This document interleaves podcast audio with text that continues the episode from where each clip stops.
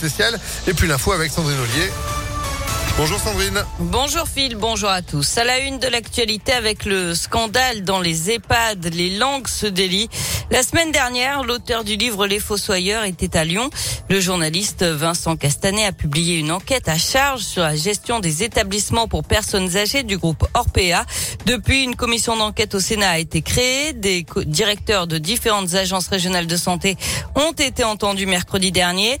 Des failles et des zones grises ont été évoquées par l'un d'eux ainsi qu'une certaine impuissance à contrôler les établissements.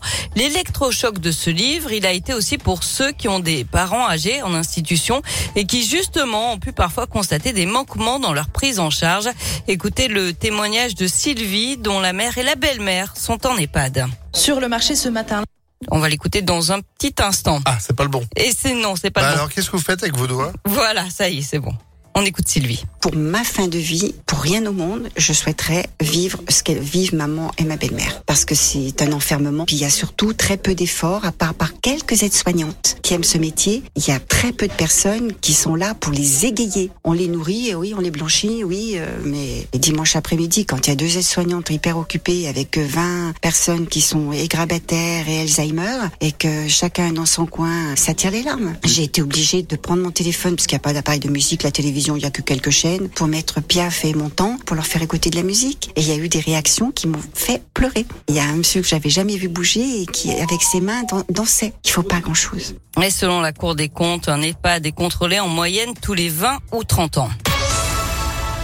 Un nouveau changement dans le protocole sanitaire lié au Covid. À partir d'aujourd'hui, c'est la fin de la période d'isolement pour les cas contacts. Même si vous n'êtes pas vacciné, ça concerne tout le monde. Les collégiens et les lycéens pourront donc rester en classe. Il faudra juste faire un autotest deux jours après avoir été prévenu.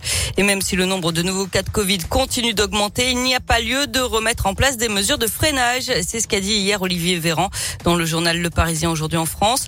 Euh, Selon le ministre de la Santé, il n'y a pas de signal inquiétant dans les services de réanimation.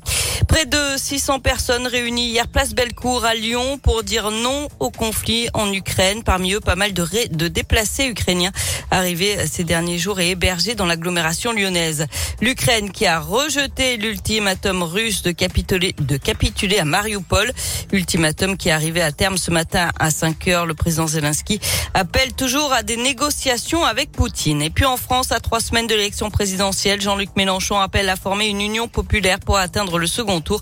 Il tenait un meeting hier, place de la République à Paris, devant 100 000 personnes, selon les organisateurs.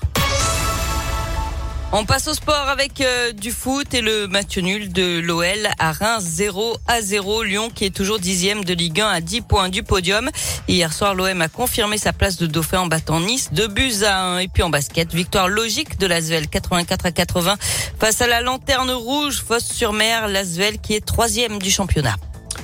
Semaine spéciale Azel sur Impact FM avec euh, franchement de beaux matchs qui se préparent en fin de semaine, vendredi et samedi. Vous serez à l'Astrobal.